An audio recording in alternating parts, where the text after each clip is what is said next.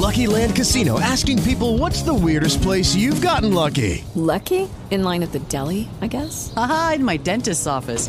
More than once, actually. Do I have to say? Yes, you do. In the car before my kids' PTA meeting. Really? Yes. Excuse me, what's the weirdest place you've gotten lucky? I never win and tell. Well, there you have it. You can get lucky anywhere playing at LuckyLandSlots.com. Play for free right now. Are you feeling lucky? No purchase necessary. Void where prohibited by law. 18 plus. Terms and conditions apply. See website for details.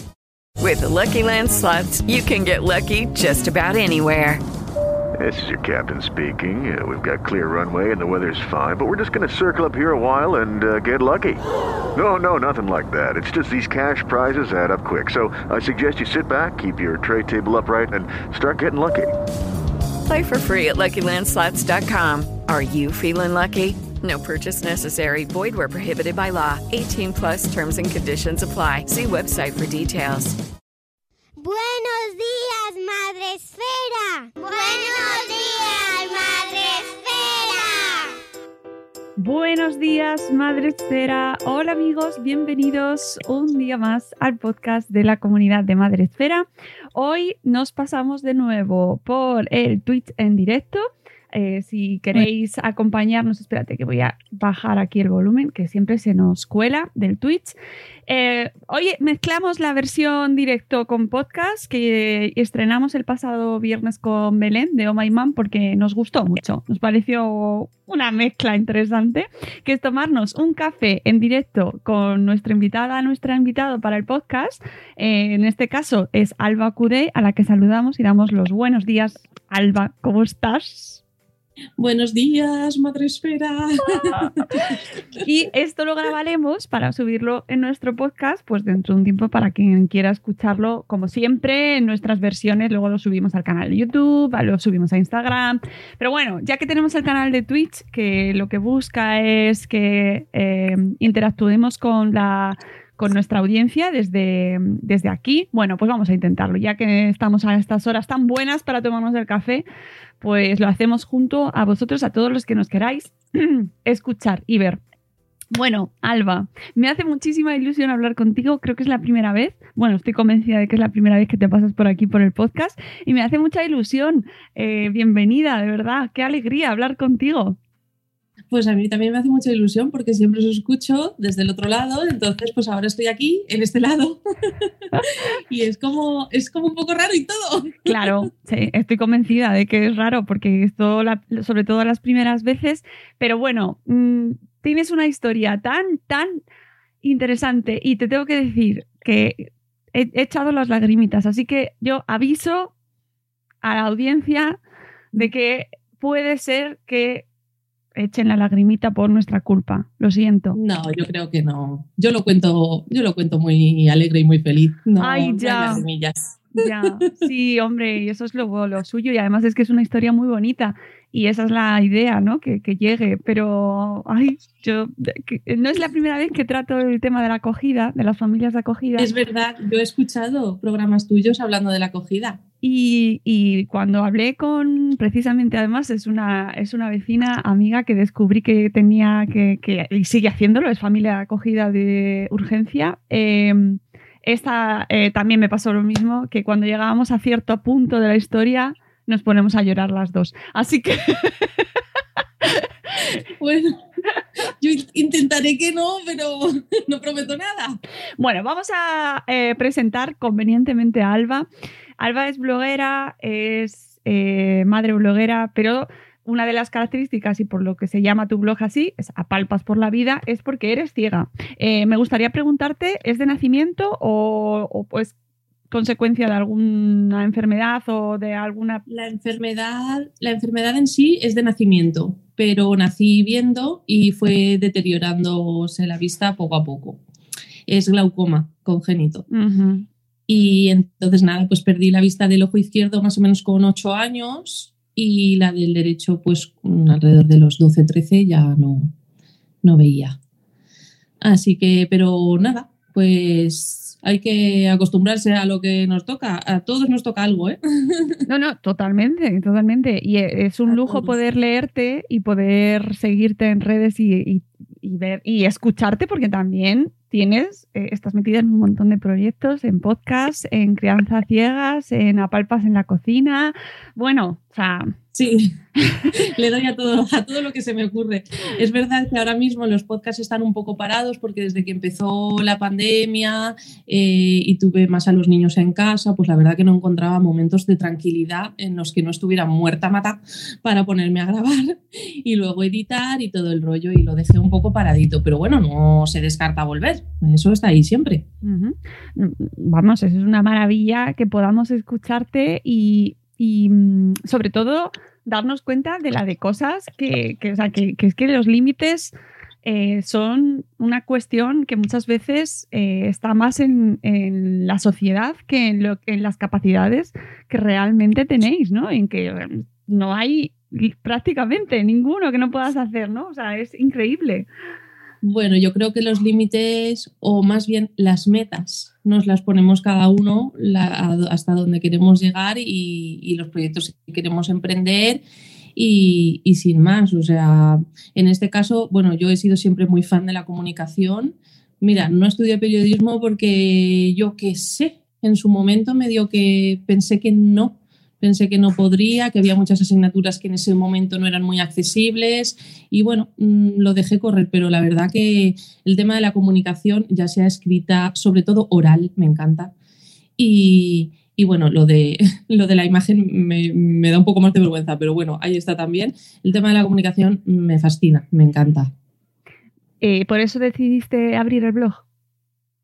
Pues sí, porque ya que no estaba con podcast, eh, me apetecía seguir transmitiendo cosas, me apetecía seguir contando cosas, eh, plasmando y, dije, pues igual es el momento. No encuentro momentos para ponerme a grabar y editar, pero quizá para escribir es otra cosa. Así que pues en ello me puse. Y nace a palpas por la vida. Eh, donde nos cuentas tus historias eh, como familia, que además mm, tú nos cuentas eh, cómo tu marido, que ya además ya estáis casados, tu pareja, eh, bueno, pues ve, pero ve, no ve del todo, o sea, tiene también, eh, ve a medias, como nos dices. Sí, ve muy poquito. De hecho, hace poco se hizo pruebas porque, bueno, él está en proceso de entrar en, el, en la selección de remo paralímpico y entonces le pidieron unas pruebas para ver hasta dónde llegaba la vista. Tengo mi gata por ahí jugando, no sé si se oye de fondo mucho. bueno, está jugando con un cartón por ahí, creo que es el cartón del papel del váter, qué barbaridad. Aquí nos encanta tener mm, fondos animados, mm, todo, todo están, todos están invitados a participar. Pues eso, que me interrumpe la gata, que digo mm, que, le hicieron pruebas y ahora mismo ve alrededor, es muy difícil calcular el, tema de la vista cuando es muy poco, es muy difícil, pero más o menos un 0,05%. Afortunadamente ve con los dos ojos y eso también hace, pero bueno, tiene un campo de visión pequeño porque tiene niftalmus y eso hace que el ojo tiemble mucho y le cueste enfocar. En fin, que son muchas cosas, pero la verdad es que se defiende bien y ya quisiera yo ver ese 0,05, la verdad. Claro, sí, la verdad es que sí. Eh, tienes en el, blog posts tan, tan curiosos y tan interesantes como, por ejemplo, eh, cómo ver una prueba de, fertilidad, una prueba de embarazo cuando ninguno de los dos, o sea, más cuando los dos sois ciegos, ¿no? Que es que son cosas que no nos planteamos, claro. No, es verdad, eh, hasta que no, bueno, si no lo tienes que vivir, pues es que ni te lo planteas, ¿no? Haces pipí en el palito y te esperas y lo miras y se acabó. nadie piensa, pues si no lo viera, ¿cómo lo haría? claro. Pues normal, nadie lo piensa. Pero, pero es verdad que es muy gracioso y, te las tienes que ingeniar. Tengo, tengo amigas que hasta le han hecho fotos y se las han mandado a, pues a su hermana, su, en fin, hay historias de todo, la verdad. No me extraña. Mira que da, da mucho de sí el tema de de las pruebas de embarazo, pero ya encima, si no lo ves directamente, algo que está pensado para verse. Es decir, es que no te das cuenta de cómo están creados los objetos y su funcionalidad hasta que uno de los sentidos esenciales para eso no funciona, ¿no? No, no, no está. Y es tremendo. En verdad, oye, solo con que si es positivo que pite y si no, no haga nada, yo qué sé. Claro, que te lo diga, que te pongan a Alexa, por ejemplo, y te diga Alba. que sí. Hombre, lo de poner Bluetooth y Alexa ya me parece más tecnológico. Oye, perdona, pero cosas más raras se hacen. Yo apuesto desde aquí a al palito mm, de embarazo, por favor, con voz. Eh, sería todo un detalle. Pues mira, ay, qué pena, no ha podido ser. O sigue intentándolo. como, como los premios de los heladitos, ¿no? Claro. sigue jugando. Sigue rascando. Rasca y gana. tienen, la verdad es que las empresas tienen ahí un mundo por descubrir, el de la accesibilidad, Tremendísimo, ¿eh? Y hasta que no os leo y, te leo a ti o, leo a, tanta gente que divulgáis en redes y con los blogs sobre este tema, no, somos conscientes de lo importante que es. Es verdad, y realmente no es tan, yo pienso desde, bueno, desde mi lado, pienso que no es tan difícil hacerlo más accesible. Yo pienso, a ver, hay muchas discapacidades en el mundo y hay cosas que son más fáciles, otras más difíciles de adaptar, yo lo entiendo pero hay cosas que digo, pues si es fácil, o sea, quiero decir, por ejemplo, eh, no sé, sabemos que hay electrodomésticos que hablan. Mm, ¿Por qué no hablan todos? O sea, tan fácil como, oye, la gente que no lo necesite, que no le dé al botón de, hablar, ¿sabes? Y ya está. Eh, parlante activado, parlante desactivado, ya está. Claro. O sea, y ¿por qué no todo? Oye, porque luego nos tenemos que buscar la vida, que si con marquitas, que si eh, con poniendo braille, que si contando eh, veces que aprietas el botón, pi, pi, pi, pi. Y sabes, y es que dices, jolín, tan fácil como, oye, ¿en serio? Mm, mm, no sé. Además, a posteriori siempre. El otro día leía una queja eh, porque Canal, no, Canal Plus, no, Disney Plus, Disney Plus, eh, no tenía un contenido con versión subtitulada o no me acuerdo si era no sé, no me acuerdo exactamente qué era lo que faltaba. Y entonces Disney Plus desde Twitter contestaba que bueno, que, lo estaban intentando hacer y que eh, pensando en las personas que lo tenían un poquito más difícil. Y me hizo mucha gracia esa expresión porque es tan fácil como decir, no, hacedlo pensando en todo el mundo desde el principio, ¿verdad? Mm. Eh, mira, me hace mucha gracia cuando me llaman, me llaman las operadoras eh, ofreciéndome eh, como nos pasa a todos, ¿no? Hola, te llamamos de tal, eh, ¿con quién tienes tu ADSL? Tal, no sé qué. Y yo, mira, no me interesa porque vuestra compañía no tiene las películas con accesibilidad. Ay, ¿qué, qué, me dice? Y digo, sí, yo estoy en una compañía, en la única compañía que ofrece contenido con audiodescripción. Y no me voy a mover de esa compañía porque ninguna otra me lo ofrece. Y se acabó. O sea, es que ¿Y cuál es, Alba? Es Movistar. Ah, pues oye, me parece muy interesante decirlo, porque... Y luego eh, Netflix, eh, todo el contenido em, de cada país, por ejemplo, eh, una serie española tiene audiodescripción en español, una serie inglesa tiene audiodescripción en inglés. Es triste, no podemos ver con audiodescripción algo inglés porque solo lo podríamos ver en versión original, pero están en ello, o sea, está ahí. y, y, eso no lo, hace, no lo hacen otras. Efectivamente. se puede, o sea, si lo hacen es que se puede. Entonces, hacerlo todas.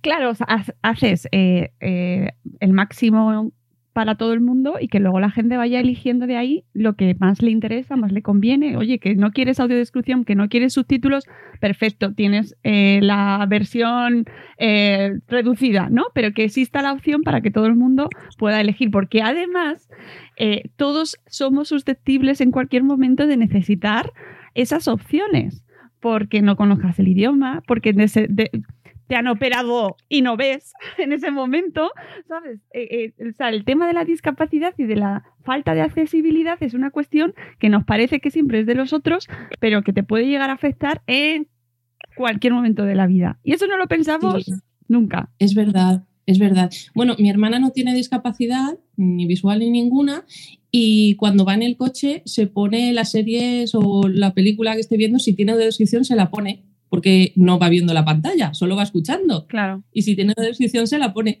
Y es como, como escuchar un podcast o un programa de radio o tal. O sea, y me hace mucha gracia. Digo, tú lo sabes porque, porque lo sabes, o sea, por mí, pero Hay mucha gente que no sabe que está esa opción y que no sabe para qué es. O, bueno, yo tengo amigas que les molesta la audiodescripción. O sea, no pueden ver una película porque les despista. Es como, me están contando algo que estoy viendo y me está, me está distrayendo, ¿sabes? Claro. Entonces, hay de todo, hay de todo. Entonces, pues da la opción y que la gente mm, eh, elija lo que más le, le convenga según sus necesidades y, y circunstancias. Sí, sí, efectivamente. Esto es la petición para todos los, los teleco, todas las plataformas, que podéis hacerlo, que, que de verdad que tenéis ahí mucha gente esperándolo. Y una de las cuestiones que, mm, que podríamos pensar que, que podría afectar eh, relacionado con la discapacidad, en vuestro caso, en tu caso visual, es el tema de optar a ser familia de acogida. Que yo cuando lo vi, eh, cuando empecé a ver, a ver los posts que publicabas, me sorprendió. Me sorprendió porque no sabía, eh, pues sí, es verdad, lo reconozco, que no sabía hasta qué punto te podría llegar a afectar o no. Vos tú misma lo comentas en los posts, ¿no? O sea, mm, oye, ¿es, ¿va a ser esto algún problema o no es ningún problema? ¿Cómo decides? ¿Cómo decides, Alba? ¿Cómo decidís? Porque esto es una decisión familiar. Familiar, sí. Familiar. Ser familia de acogida. Mm, la impulsora soy yo. Yo creo que siempre hay un miembro de la familia que, que tiene la idea y que tira de, de esa idea a ver hasta dónde llega el resto de la familia. Y la impulsora fui yo. Mm, metí a mi pareja en el, en el hilo ahí. Y, y bueno, le- acudimos a una reunión, ¿no? Una reunión informativa y bueno, salimos de allí con el corazón enternecido. Yo ya sabía lo que iba porque yo ya había leído mucho, estaba muy metida en el tema y él, bueno, sabía por cosas que yo le iba contando, pero allí en vivo y en directo te cuentan cosas y salió de allí pues con ganas, con ganas y con miedos, ¿no? Tampoco te apetece nunca que te pongan debajo de un microscopio y, te, y con riesgo a que te prejuzguen o a que incluso pues a que te digan que no por ser ciego, o sea, directamente, ¿no? Y no te, no te apetece eso, es una de las cosas con las que salimos de allí, ¿no? Esa, mm, ¿nos apetece esto? O sea, ¿hasta, hasta dónde? Además, hay, hay un capítulo que cuentas que me parece jo, que me, me da mucha pena, porque además es un proyecto muy chulo, que es el de Mamás en Acción, que, que mm, se quedó ahí, ¿no? Por, precisamente por ese motivo. Sí, la verdad que me dio mucha pena y lloré mucho, la verdad, por ello. Lo pasé muy mal porque, bueno, pues como digo, nunca es agradable. Eh, y yo creo que soy una persona que pone mucho de su parte para hacer entender, para hacer eh, eh, conocer, dar a conocer. No tengo ningún problema en contestar cualquier pregunta, cualquier duda. No hay preguntas mm, raras, no hay preguntas tontas. Eh, el desconocimiento está ahí y yo estoy dispuesta a abrir todas las puertas que estén en mi mano. Entonces, con esa premisa fui a Mamás en Acción, hablé con, primero con María José, con la impulsora del proyecto, y, bueno, tuvimos una charla larga en la que me preguntó de todo, le contesté de todo, fue muy ameno, fue muy bien. Eh, quedamos en que yo haría el, el curso de, de, para acceder a ello. Y así fue. Y, ya estaba dentro cuando, pues eso, cuando eh, me metieron en el grupo de, pues cuando haya algún servicio, algo que, algún nene que ayudar, voy a tener que ir a por agua. Eh, Vea por agua, si algún- vea por agua si Ah, quieres y, explico que el proyecto, que eh, a mí me, me encanta, o sea, que, que Mamás en Acción es un proyecto chulísimo que lo que hace, que está, además están en Valencia, eh, aunque funcionan, trabajan en toda España, pero que se dedican a acompañar, son ma- mamás, madres que se dedican a acompañar a niños que están solos en los hospitales porque sus familias pues no pueden acompañarles por X motivos, X circunstancias y es un proyecto, o sea, que a mí me encanta, de verdad, y que, que, mm, ojalá eh, se extendiese ese, esa- ese acompañamiento eh, en todas partes y, y me parece una iniciativa preciosa. ¿Pero qué te pasó? Pues mm, me pasó eso, que, que a la hora de apuntarme a un, a un nene que había que atender en el hospital, pues entonces me escribieron por privado, oye, es que no tenemos muy claro y le digo, hombre, pues yo creo que ya habíamos pasado por esto. no tenemos muy claro el protocolo. Me hizo mucha gracia la palabra protocolo que la mencionó muchas veces. El protocolo a seguir contigo. Le digo, conmigo no hay que seguir ningún protocolo. O sea, yo mm, ya, ya hablamos de todo esto, de todas las circunstancias, de cómo se podía adaptar esto o aquello. Y realmente, Mamás en Acción eh, es un acompañamiento. No tienes que estar en el hospital vigilando ningún monitor, eso para eso están las enfermeras, no tienes que estar pinchando ni dando medicamento, para eso están los médicos, en fin. Quiero decir, es un acompañamiento lo que puede hacer una mamá con su hijo en el hospital, que es leerle, jugar, eh, entretener, hablar, eh, oye, abrazar, cuidar, ya está. O sea, mimar, mm, no es más. Entonces, digo yo, mm, o sea, no, veo ningún problema, pero ellas sí que lo veían y, bueno, y, decidieron que no, que no siguiera. Y, me dijeron, cuando tengamos un protocolo, porque esto es nuevo, esto es nuevo y tal, pues te llamaremos. Ya, ya, yo le dije, sí, sí, vale. Y ya está. Y ahí se quedó la cosa. Es muy triste y a mí me sabe muy mal contar esto porque realmente es lo que dices. Hacen una labor preciosa aquí en Valencia y ahora también en Madrid y ojalá se extienda por más eh, ciudades y es muy bonito y muy necesario mm. porque hay muchos niños que no, que no tienen esa eh, figura que, que, muchas familias pues damos por hecho, ¿no? Eh, un niño en el hospital, pues su mamá, su papá, su tía, su... y no tienen, hay niños que no tienen. Claro. Y es una labor preciosa, maravillosa y necesaria. Pero mm, no están. Falta ese protocolo, exactamente. Hay que prepararse. A lo mejor, a lo mejor, eh, y hablo sin saber, pero influye que de, como sociedad eh, tenemos un montón de prejuicios y desde las propias instituciones, de los propios hospitales, a lo mejor son los que ponen un poco más la... ¿Sabes? Que yo creo que entre todos, entre unos y otros, eh, la casa sin barrer. Y al final se, pierden oportunidades tan bonitas como, como que tú puedas estar ayudando a alguien. Pero sí que surge algo positivo de aquella experiencia porque tú te quedas ahí con la cosa de, no, yo tengo que ayudar porque yo puedo. Sí, eso pasó pues eso, eh, el curso y todo eso fue en septiembre del 18 Em, pues creo que por invierno del 18-19 pasó esta situación y fue cuando dije, pues voy a intentar lo otro. ¿No? O sea, yo, yo me quedé en paro hace dos años y yo tengo mucho tiempo, mm, desafortunada y afortunadamente, y muchas ganas de ayudar. Entonces dije, ¿cómo? Lo primero que pensé, mamás en acción. No puede ser. Bueno, pues vamos a ver si el tema de familias de acogida, ¿cómo está? Y así está. y, te, y te lanzas. O sea, ¿tu, tu, marido qué, te, qué opina? O sea, cuando tú se lo cuentas, ¿qué te dice? Que, bueno. Porque tú tienes dos hijos. Tú tienes, tú tienes dos hijos pequeños. Sí, tengo un nene de 11 y una nena de 4. O sea, que es, un, es una decisión que hay que consensuar y que hay que trabajar en familia, claro. Hablamos también con ellos eh, después de unos meses después de aquella reunión informativa, cuando eh, decidimos como pareja que sí, pues a ver qué pensaban nuestros hijos, por supuesto. Entonces lo hablamos con ellos por separado, porque tienen edades diferentes y hay que explicarlo de manera diferente. Entonces, pues el mayor, mm, vamos, enseguida dijo que sí, que cuando venían, y digo, si aún no hemos echado ni los papeles, esto, espérate. Y, la pequeña también, muy entusiasmada y, diciendo pues eso, que, bueno, que ella iba a jugar y no sé qué. Y le digo, es que no sabemos cuántos años va a tener, a lo mejor tiene cero. Y ella, ah, pues entonces biberones, biberones y pañales. Lo tiene clarísimo. Toda la familia lo teníamos clarísimo todos y yo muy, muy ilusionada y muy emocionada porque es un proyecto familiar, pero la que más implicada estoy soy yo, que soy la que más horas pasa y la que, la, que más está. Y, bueno, para mí, bueno, a mí me ha hecho muy feliz, la verdad. El apoyo familiar y, la oportunidad que, bueno, me sabe mal decir oportunidad que me ha dado la consellería, porque realmente, pues la misma oportunidad que nos ha dado a todas las familias que estamos ahí dentro. Pero cuando tienes discapacidad casi que parece que tengas que dar las gracias porque te den eso, porque, porque te den la misma oportunidad que los demás.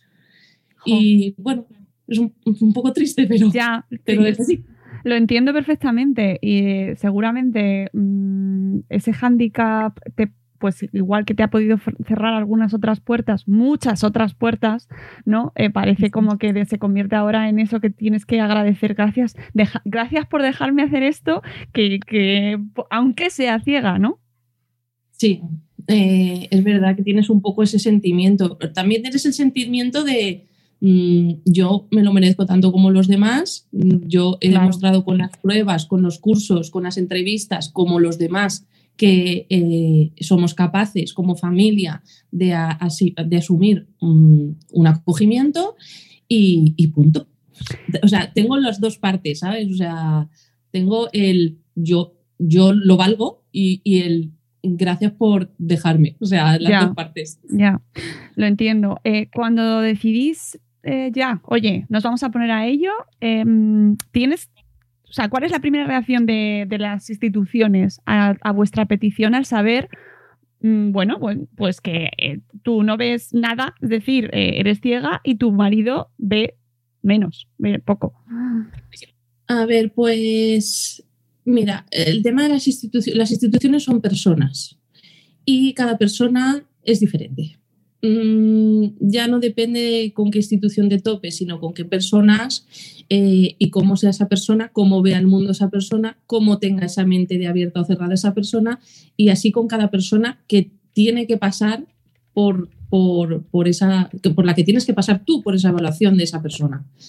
Entonces, pues he encontrado, he encontrado de todo en general bien, en general bueno pero como conté en el blog, pues con la trabajadora social mm, me llevé un, no sé, un, patinazo que, dije, eh, pero vamos a ver, después de dos horas contándote mi vida, estamos aquí explicando todo. Eh, la primera frase que te he dicho es, mm, pregunta, no te quedes con duda de nada, yo no tengo problema en contestar nada, estamos aquí para eh, que todo quede súper claro y que, vamos, y seguir para adelante y que al final de la, reunión me dijera, mm, voy a hacer un informe positivo, pero porque tu marido ve un poquito y trabaja en casa. Y yo, eh, ¿pero has escuchado algo de todo lo que yo te he dicho?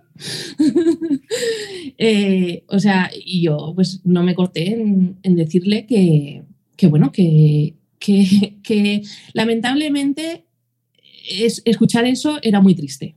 Eh, que no es mi lucha eh, o sea, si fuéramos los dos ciegos y, nos estuviera diciendo, pues es que soy los dos ciegos y no me veo en la capacidad de hacer un informe positivo. Es que esa no es mi lucha, porque resulta que mi, mi circunstancia es que yo no veo y mi marido ve un poquito.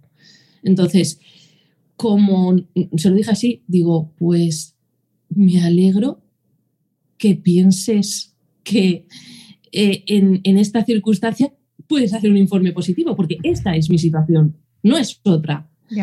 Pero me entristece que pienses que no puedo ser madre de acogida por mí misma, porque yo comparto mi vida mm, muy a gusto y muy bien con mi marido, pero yo por mí sola puedo ser madre de acogida, vamos, de 20 si quiero.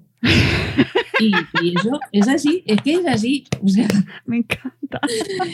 Es así. Niños a mí. Niños a mí, todos. 20. Hombre, yo porque no tengo una mansión, si no. Bueno, y, mi marido, mi marido me para los pies, pero cuando yo dije, Cari, que hace falta familia de acogida para dos hermanos, y dice, dos hermanos, ¿dónde lo metemos? y digo, Cari, que donde caben dos, caben cuatro. Es verdad. Él me para, me para. Me para porque si no yo aquí rodeada de niños estaría ahora mismo. Ay, madre, eh, qué valor, qué valor. Porque además eh, la, la, trabajadora social ya sabe que tienes dos hijos. Y, o sea, es decir, eso tendría que ya avalar, ¿no? Creo. Eh, la psicóloga me lo dijo así, me dijo, mm, si no tuvierais hijos estaríamos en otra situación un poco más complicada y quizá no sería tan, tan fácil. tampoco, tampoco lo veo justo porque tú puedes tener la misma capacidad, pero bueno, es verdad que la experiencia ya la vas a tener y demostrada. Sí. Eh, entonces, bueno, dije, bueno, pues le dije lo mismo. La circunstancia es que tengo dos hijos, menos mal, ¿no? Igual que la circunstancia es que mi marido ve un poquito, menos mal. No sé, es que es como, pues menos mal, porque si resulta que fuera soltera y aunque fuera yo súper niñera, resulta que no tengo hijos o que somos un matrimonio ciego que no ha podido tener hijos por enfermedades varias o lo que sea, me dirían que no. Y yo, uy, pues, pues me quedaría. Yo tengo una amiga que me dice, tú dices que esa no es tu lucha porque tal, pero tú en realidad sí que has abierto la puerta. Y yo, bueno, vale, sí, es verdad, eh, he abierto una puerta, pero es que a lo mejor si viene luego una pareja eh, ciega total los dos, eh, le dicen que no, entonces esa puerta se la han cerrado, o sea, la que yo he abierto porque mi marido ve un poquito, a ellos se la mantienen cerrada y eso, pues es, muy injusto, muy injusto porque puedes tener las mejores condiciones para que esos niños estén tratados de maravilla, el tiempo, los recursos, el cariño sobre todo, ¿no? Y que porque por una condición que sobradamente puedes haber superado durante toda tu vida, no te, no te dejen. Mm. Así es, así es, pero mm, se la vi, o sea, es que es así y ya está, y tampoco eh, son, son prejuicios. Eh, yo entiendo que, y, dentro de la discapacidad, o voy a hablar de la ceguera, que es la que controlo, eh, hay gente que no se maneja igual. Y yo, es, yo lo veo y lo entiendo. Yo hay ciegos a los que no les daría un niño de acogida. Te lo digo, te lo digo como lo veo y como lo siento. O sea, hay ciegos por lo que sea, porque mm, sus padres no han sabido Mm, digamos, darles la independencia, las salas para ser independientes, porque no han tenido un apoyo externo para aprender a hacer esto o aquello. Eh, mm, por lo que sea, hay ciegos que no pueden vivir solos, no se pueden valer por sí solos y solo tienen ceguera, pero eh, le han añadido una discapacidad que es la dependencia absoluta.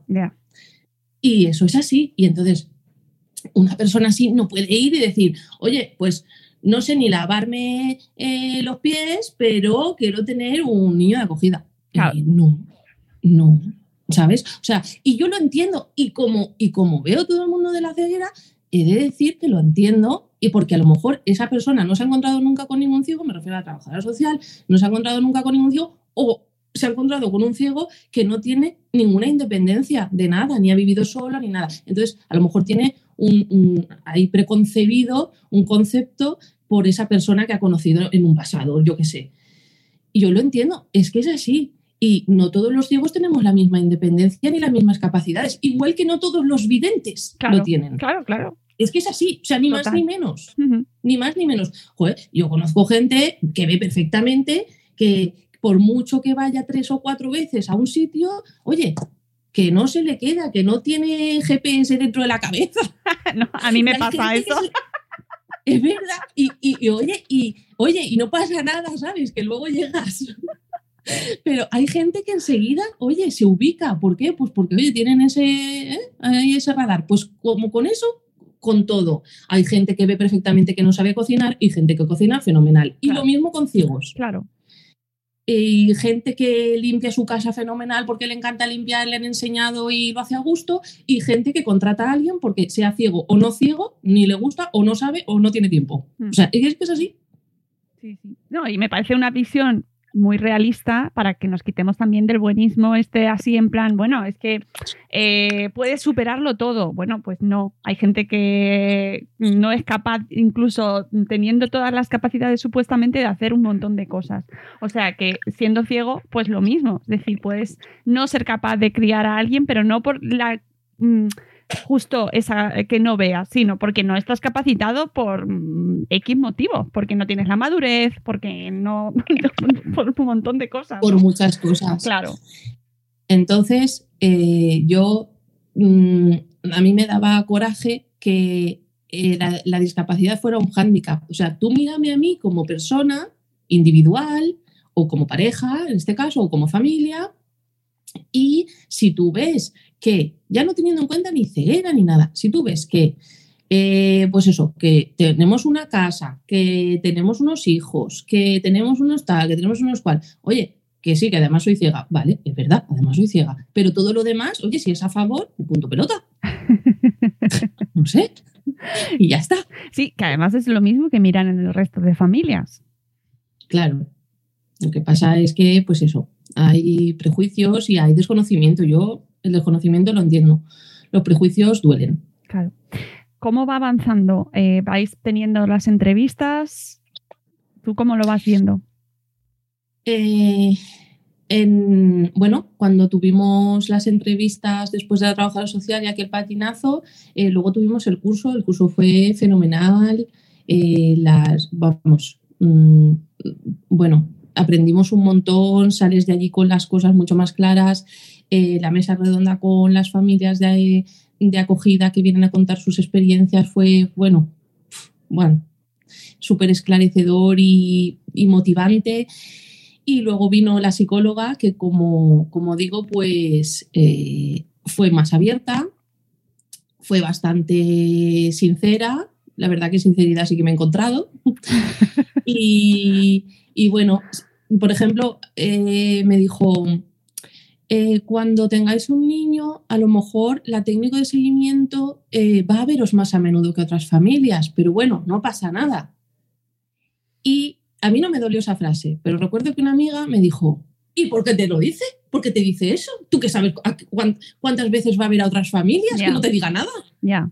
Y yo, ah, bueno, pues sí, es verdad, podría no haberme dicho nada. Pero bueno, a mí, a mí no me ofendió. Dije, oye, pues si una persona que desconoce la ceguera tiene que venir más veces para verificar que está todo bien, que el niño está bien atendido, que tal, oye, a mí no me importa abrirle la puerta.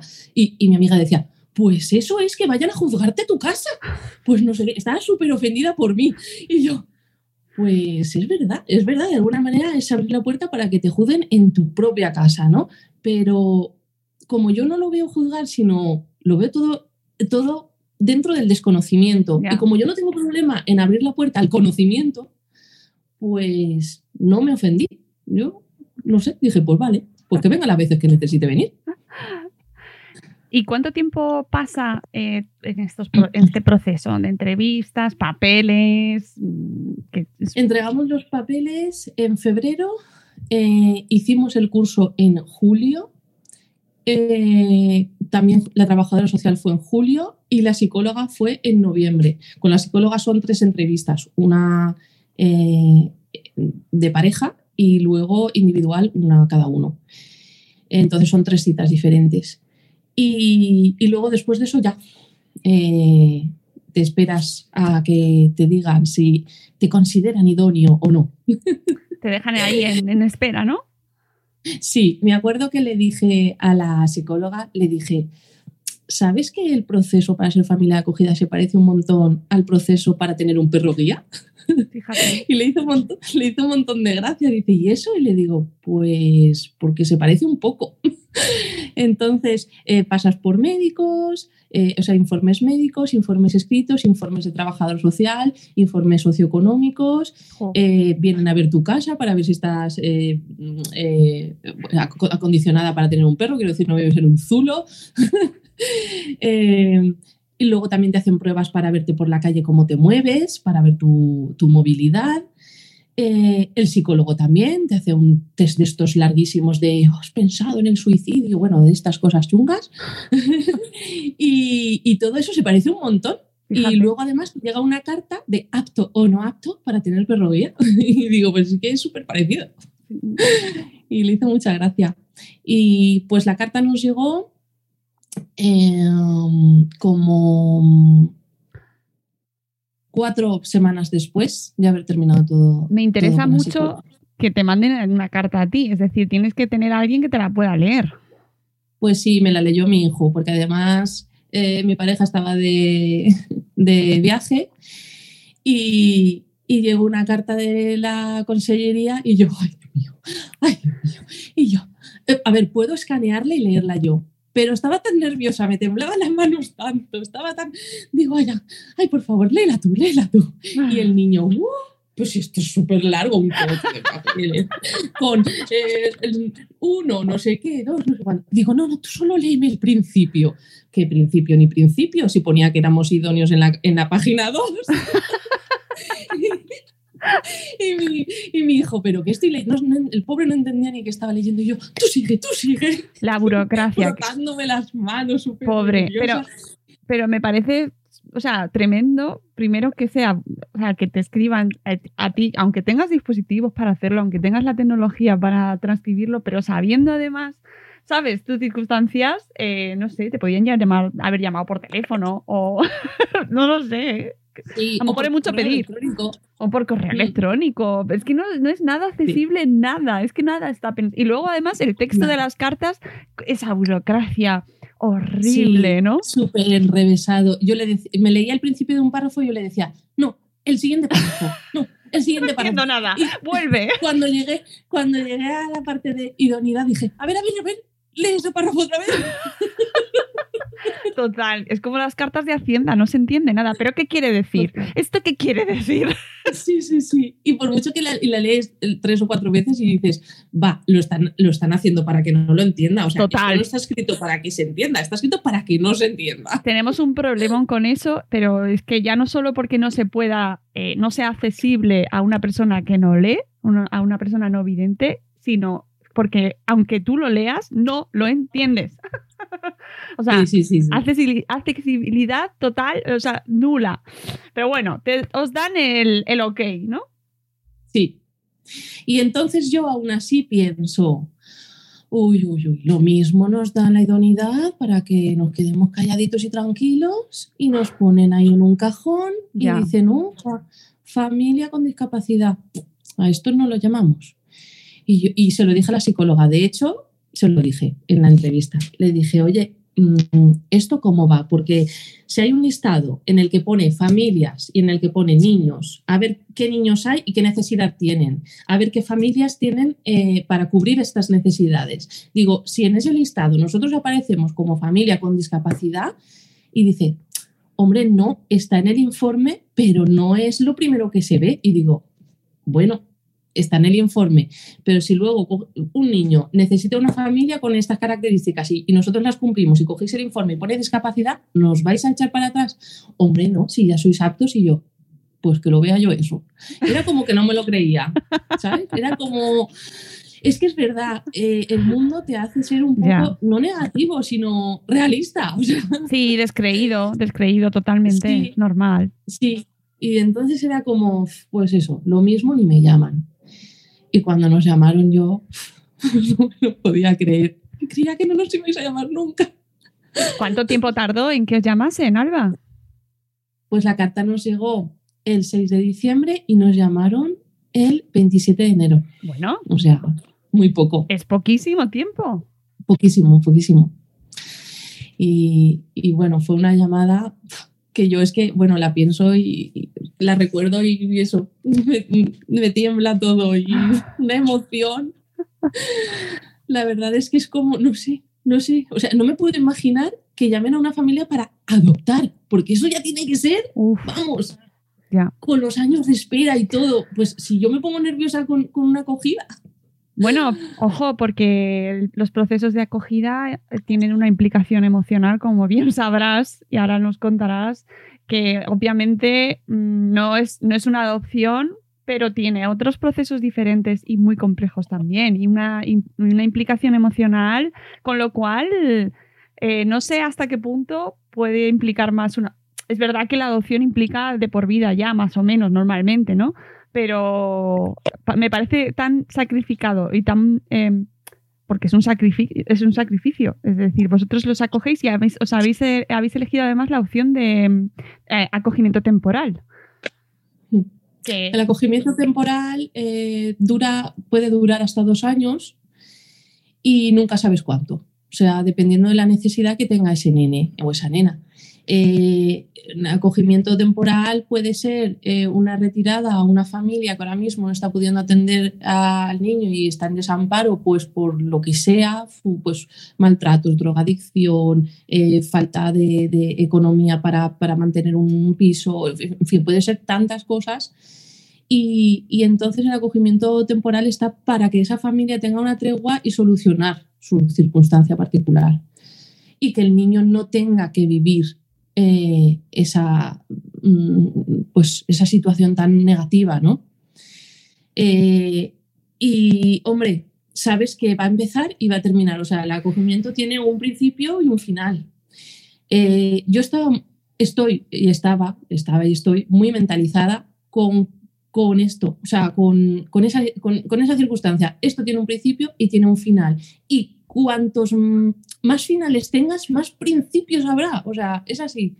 Eh, cuando un niño se va, tienes la oportunidad de abrirle la puerta a otro. Yo lo tengo súper asumido. Eso no significa que no me duela, claro. que, no, que no lo pase mal, que no lo eche de menos, que no llore, que no me ponga su canción y me ponga a bailar yo sola abrazándome. Bueno, Ay. eso no significa que no pase todo eso, pasa. Pero tengo súper super claro que es más grande.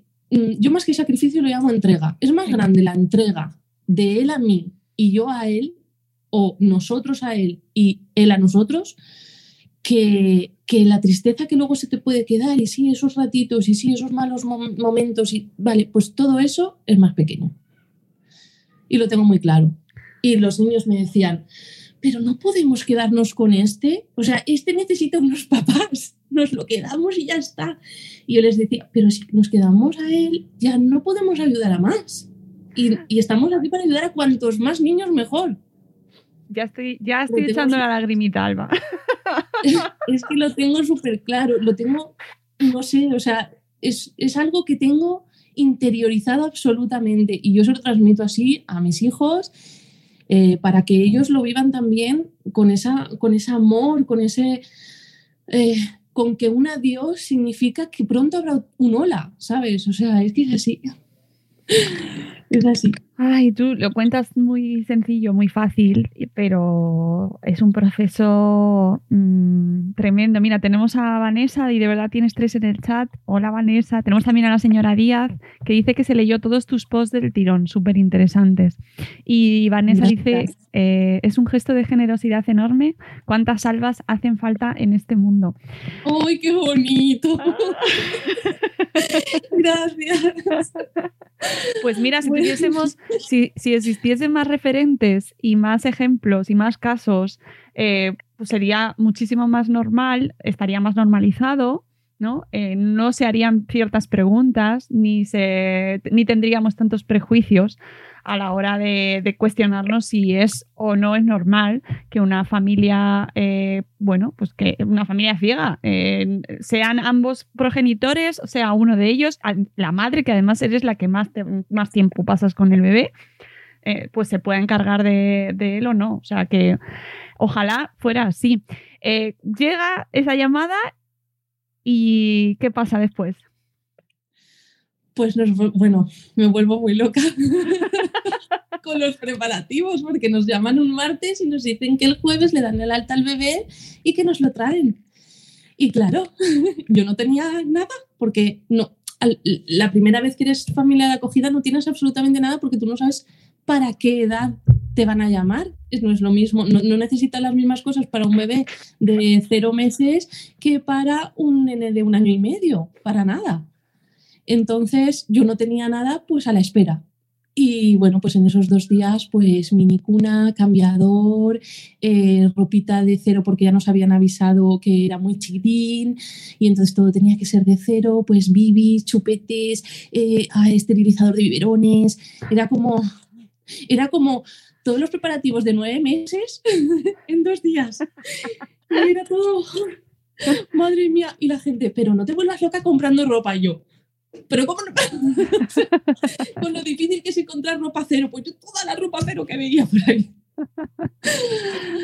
fue, fue una carrera contra reloj y bueno, ya digo, era como, pues eso, nueve meses en dos días. Era muy estresante, súper emocionante, o sea, estresante lo que, estresante mucho, pero lo que más, emocionante, feliz, nervios, o sea, era no sé, súper precioso. Y llega Todo. a casa.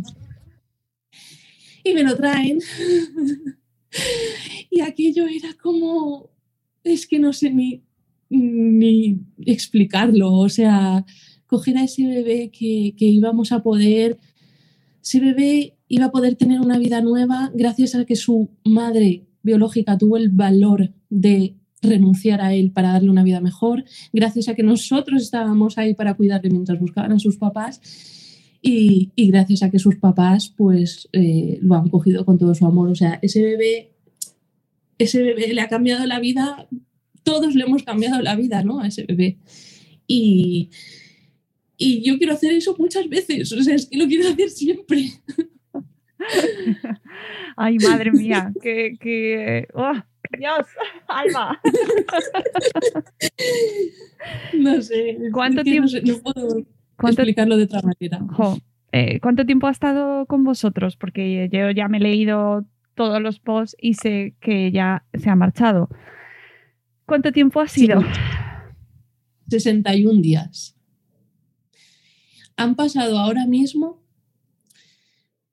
29 días sin él y os puedo asegurar con el corazón en la mano que se me ha hecho infinitamente más largo los 29 días sin él que los 61 con él.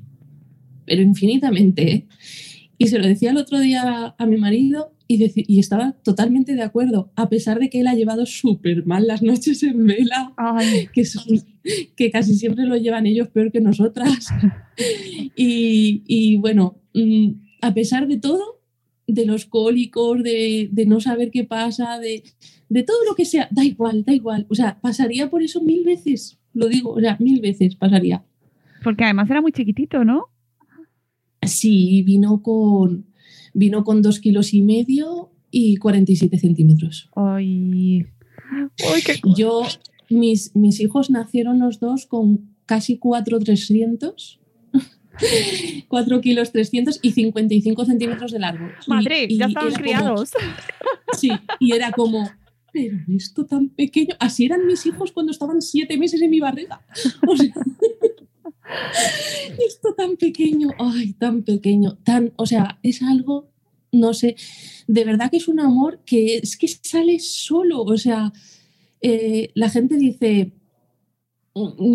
pero ¿cómo? O sea, tienes, por, tienes dos vertientes. Hay gente que dice, hombre, pero no te vas a encariñar de repente, te encariñas de repente. O sea, como cuando te dan a tu hijo y, y, y, es para siempre. O sea, da igual, tú sabes que no es para siempre ese bebé, pero, o sea, el, el, el amor es del, desde el minuto cero, por lo menos esta es, esta es mi vivencia. Yo solo puedo contar lo que he vivido yo y, y es desde el minuto cero. O sea, cero. Yo lo quise, lo cuidé, lo mimé, todo como, como si hubiera estado conmigo en la barriga desde siempre, o sea, como, como mis hijos. Y, y, y, por eso a lo mejor luego la despedida pues cuesta tanto, ¿no? Pero luego ya llegaremos a ese punto en el que, en el que conoces a los padres y te quedas más tranquilo, eh, si hay suerte. Claro. Durante el tiempo que ha estado con vosotros, mmm, al final tuviste todas esas visitas y has estado muy controlada. Eh, tengo una técnica de seguimiento que para, bueno, hasta que, bueno, en teoría si no cambian, si no rotan los técnicos y tal, es, en teoría pues siempre será esta, hasta que no haya algún cambio, o se va, y siempre es la misma persona y es un amor. O sea, hemos encajado desde el principio. Bueno, yo estaba súper. Yo se lo decía, se lo decía a mis amigas, a, a, a, un grupo de mamás ciegas que tenemos, y yo les decía. Eh, pero es que la chica no me dice nada de la discapacidad, ni me pregunta nada, ni nada de nada, como. Y, y eso te sorprende. te sorprende y dices, ¿Por qué? O sea, eh, ¿conocerá muchos ciegos? ¿No tendrá dudas? ¿Se las calla todas? ¿Qué, qué está pasando exactamente? ¿no? Y yo me daba cosa a preguntar, era como, como ella no dice nada, que no sé. Eh, yo no decía nada tampoco, digo, bueno, pues con naturalidad, pero era, la naturalidad nos parece raro, porque como no suele ser así, pues, pues nos parece raro. Yeah. Y, y, y me decían, eh, hay gente que me decía, bueno, mujer, tú ya has pasado tus pruebas, tú ya tú, tú ya eres apta, tú, el bebé está contigo, lo ve bien, pues ¿qué te va a decir? Y yo, no sé, algo, no, no, sé, o sea, estás acostumbrado a que o te pongan de superhéroe o te tiren por el suelo y cuando no pasa nada es como, no sé, no, no sé, algo pasa. Qué importante eso, Alba. Es verdad, es verdad. O, se, la, la, discapacidad se mira de esa manera, ¿no? Tenemos esas dos vertientes. O, o, los héroes, ¿no? Los superhéroes que son capaces de superarlo todo, de vencer todas las adversidades, incluso aquellas adversidades que no deberían estar porque se debería hacer de otra manera. O, o no sois capaces de nada, ¿no? Y sois mirados con, con prejuicios, eh, eh, impidiéndoos hacer un montón de cosas o llegar a conseguir cosas que, que podríais hacer perfectamente. Esto es un mensaje, por favor, importantísimo. pasa las entrevistas, pasa todo este proceso y que cuando llega el momento, de, ¿cómo te avisan de que se va a tener que ir? Eh, bueno, vamos a ver, eh, cada, cada bebé o cada nene, cada nena tiene su situación diferente. En este caso era una renuncia, por lo tanto, no es lo mismo que cuando eh, la familia biológica está por en medio y hay, hay, ciertas visitas, el periodo es para más largo o lo que sea. Yo voy a contar desde lo que yo he vivido, que es una renuncia. Bueno, pues una renuncia significa que la mamá biológica o, la, progenitora tiene eh, derecho a echarse atrás en las siguientes semanas. Entonces, eh, cuando pasan más o menos un mes o mes y medio de esa renuncia en el hospital, contactan con ella y eh, le hacen ir a firmar una ratificación de la renuncia. Entonces, todo eso yo lo sé, eh, sé que la han convocado y que ella no ha ido. Entonces, ¿qué pasa? Cuando me entero de que no ha ido, me explican que cuando no hay ratificación de la renuncia, pero tampoco hay eh, pues, solicitud de, volver a intentar conseguir la custodia, etcétera, etcétera, eh, el bebé pasa a un consejo que, se reúne allí en la consellería y que deciden eh, si el bebé pasa a adopción. En estas circunstancias pasaría sin duda, pero bueno, que en ese consejo que se hace una vez al mes pasan muchos niños con diferentes circunstancias. Entonces pasaría a consejo. Y yo pensando, ¡ay! La batería. Ya. A ver, ¿así? Sí. Vale. Súbete un poquito, eh, échatelo un poquito para la derecha. Ahí. Y un poquito para arriba. Así, venga, perfecto. Vale, y entonces voy a tener que ir a por el cargador y todo. y entonces, eh, nada, eh, me hago a la idea de que, bueno, de que como es finales de marzo, pues ya no se reuniría el Consejo con, su, con su historial hasta abril y que seguramente pues ya nos iría hasta mayo. Y de repente, cuando ya te haces a la idea de que va a firmar la... Mira, esto es un, un, sub y baja. Eh, mm, está citada para firmar la ratificación y tú, ay, se va a ir, tal, no sé qué, te preparas, preparas a los niños, esto es el, este es el final, esto es no sé qué, lo que sea, ¿no? Lo explicas. Bueno, luego te dicen que no. Ah, no ha firmado. Y tú, ay, bueno, pues al final parece que se queda un poquito más porque hay tal, no sé qué, y te haces a la idea, se queda más. Qué bien. Bueno, te haces a la idea muy fácilmente porque eso no cuesta nada. Y luego te dicen, oye, que al final sí que ha venido a firmar. Ah, vale. O sea, la semana siguiente. Y yo, vale. Entonces sí que se va. Vale. Mm, digo, bueno, pues eh, bueno, ahora pasa a eh, una técnico de adopción y esa técnico de adopción se pone en contacto con la, familia que esté esperando eh, que le toque. Vamos, eso es un listado súper largo. Hay nueve años de espera en la comunidad valenciana para un bebé sano de, adopción y, bueno, pues esa familia llevaría pues eso, sus nueve años.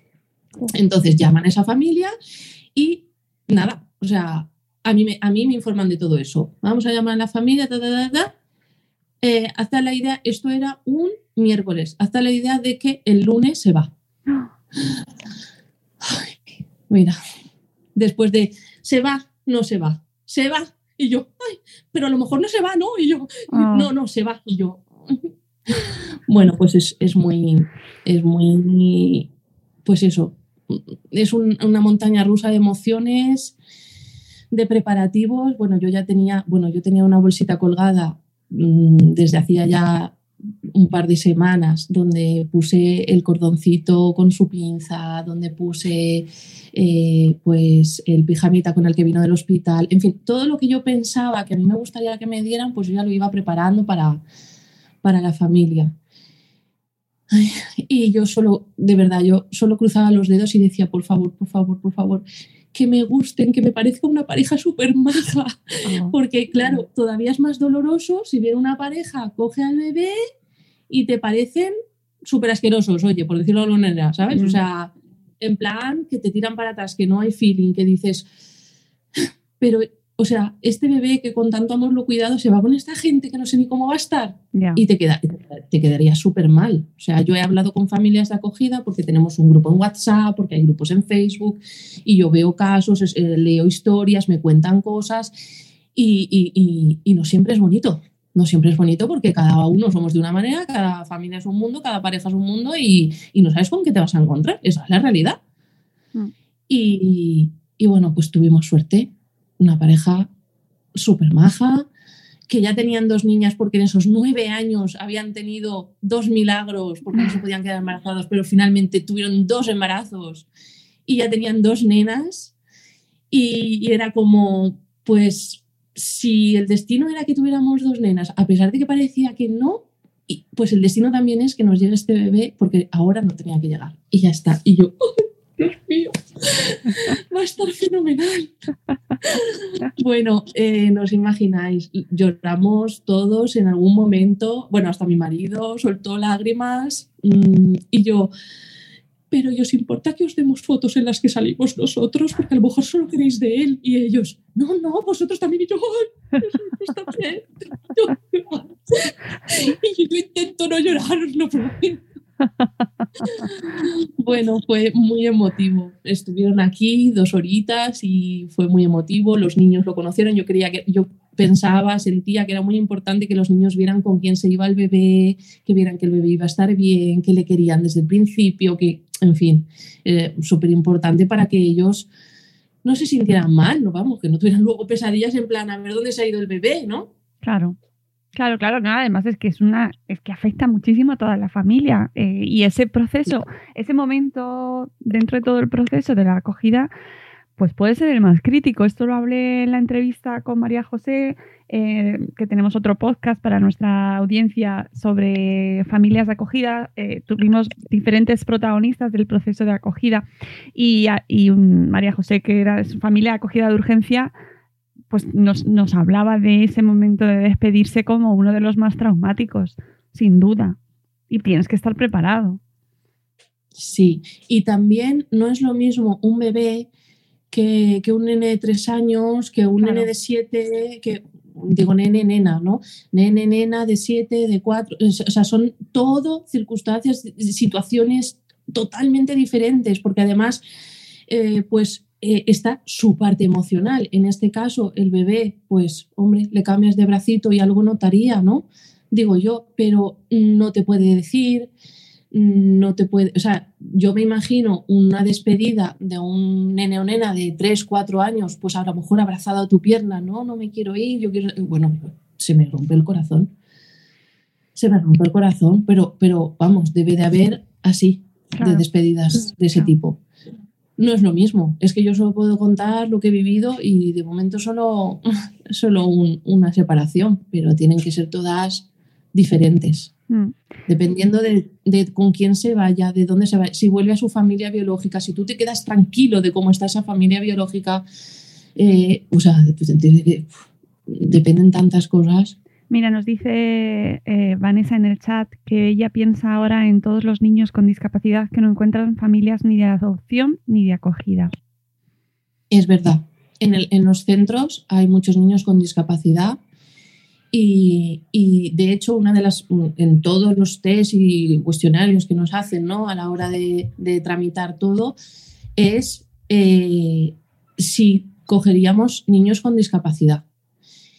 Y bueno, es una cosa que pensamos mucho, la hablamos mucho y le dimos, le dimos varias vueltas y dijimos, o sea, marcamos eh, que con discapacidad sensorial, sí, pero eh, que de momento física o mental no nos veíamos capacitados.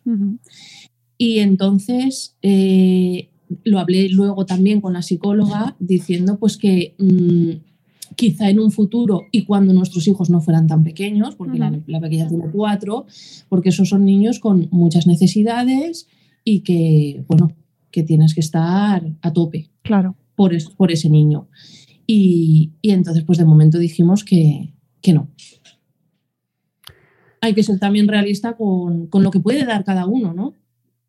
Pero es cierto que sí que lo pienso mucho. Pienso mucho en esos niños que, que por sus circunstancias, por su discapacidad, por eh, pues están en centros y, no todos tienen oportunidad.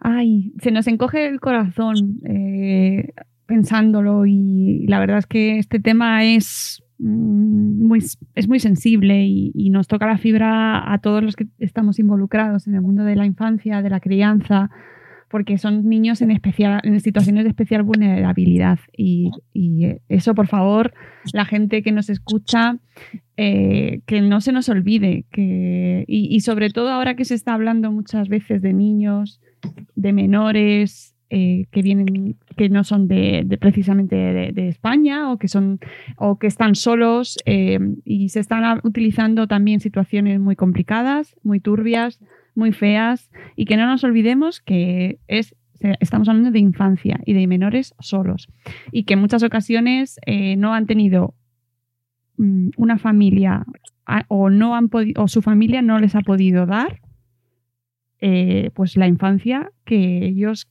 merecían, necesitaban y que todo niño necesita y que, que, es una familia que les quiera, que al final es el fundamento de una familia acogida, poder dar sí. a esos menores, a todos los niños, todas las niñas, ese mimo, ese amor que necesitan y que merecen, ¿verdad, Alba?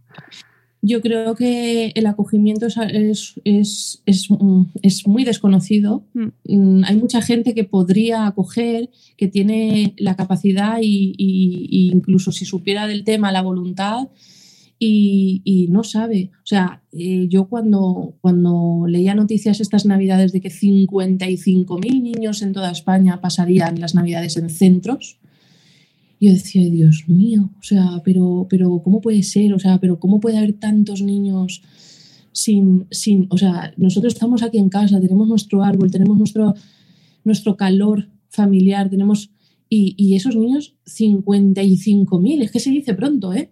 55.000 niños, no es poco.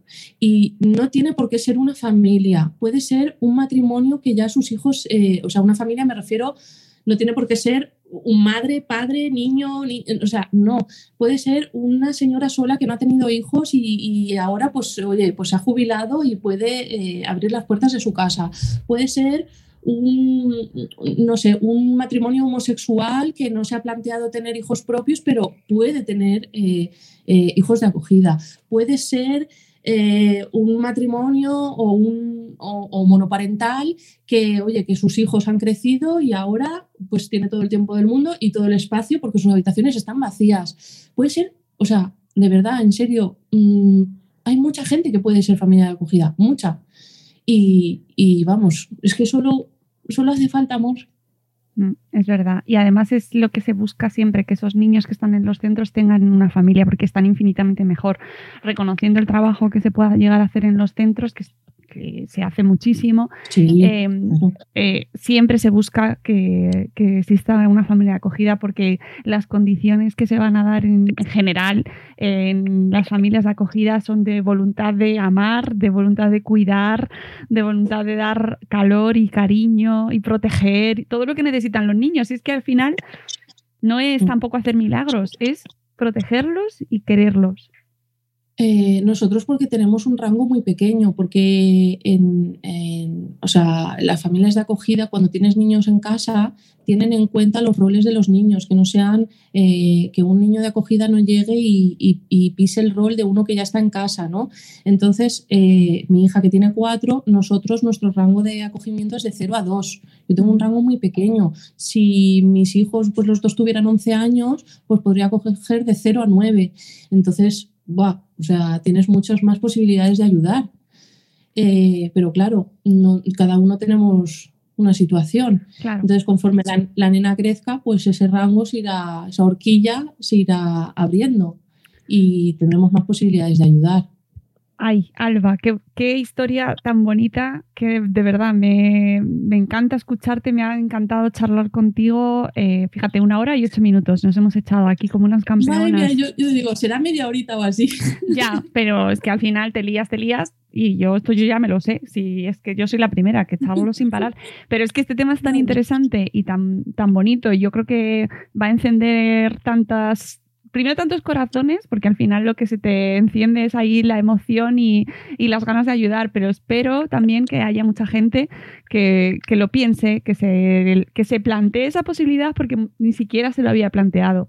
Y que, que dé opciones, pues que piense que en sus casas eh, puede existir ese espacio, que seguro que lo hay, para ayudar a un montón de niños que lo necesitan. Y que hay muchas, hay diversas modalidades, ya lo contamos en el podcast anterior sobre acogida y y hay acogidas que pueden, eh, porque la familia si lo decide, pueden llegar a acabar en adopción. Hay otras que no, como las de emergencia, que siempre son eh, temporales y no van a acabar nunca en acogida. Eh, hay diferentes modalidades en función de, la, de lo que busca la familia también, pero que es, es, es un acto de generosidad, de amor y de, y de esperanza y de entrega, que, no, que, creo que merecía la pena charlar contigo y aparte de que la gente te puede leer en tu blog, por favor, en apalpasporlavida.com, me parece que es apalpasporlavida.com, ¿no? No, WordPress. WordPress.com. Apalpasporlavida, WordPress.com. Podéis leer los, todos los cuatro posts que ha dedicado temáticos a este proceso, pero creo que escucharla y que nos lo cuente ella, pues tenía este valor eh, y que, bueno, pues que nos ha encantado, que me he emocionado, ya sabía yo que iba a pasar, que... Pero bueno, entre risas eh, no duran mucho las lágrimas, eso es lo bueno. Podéis encontrar a Alba también en Twitter a través de, eh, su perfil, Alba, me parece que es Alba Cudé, ¿verdad? Sí. Sí, arroba Alba Cudé. Sí. Arroba. Y bueno, pues que te seguiremos leyendo y, esperando pues para más noticias, para cuando tengas más historias que contarnos, porque seguro que habrá más. Y muchísimas gracias, Alba, a ti y a tu familia por esta, por, por este, eh, este testimonio tan bonito y que seguro que ayuda a tanta gente a ver. Eh, bueno, pues estar primero a desmitificar, a quitar prejuicios, a saber que se puede, ¿no? Y que, no hay barreras eh, más allá de las que se crea la propia sociedad, que las creamos nosotros. Y segundo, que mira, que existen estas opciones y que muchas veces hay gente que no las sabe, que no las conocía y que estamos dando la, opción a que la gente se informe, informaros en vuestros ayuntamientos, en vuestras comunidades autónomas, porque a través de las consejerías eh, de, cada comunidad podéis tener más información sobre estos procesos si os interesa y si os creéis eh, idóneos, como, como dice la carta. Muchísimas gracias, Alba, de verdad, un placer charlar contigo. Gracias a ti, Mónica. Un placer, de verdad. Mm, ha sido un gusto y he estado súper bien. Un poco nerviosa, a veces creo que me he puesto un poco rojilla, pero espero que con el vídeo no se note mucho. ha sido fantástica y se nota que te gusta mucho la comunicación porque nos lo has contado de maravilla.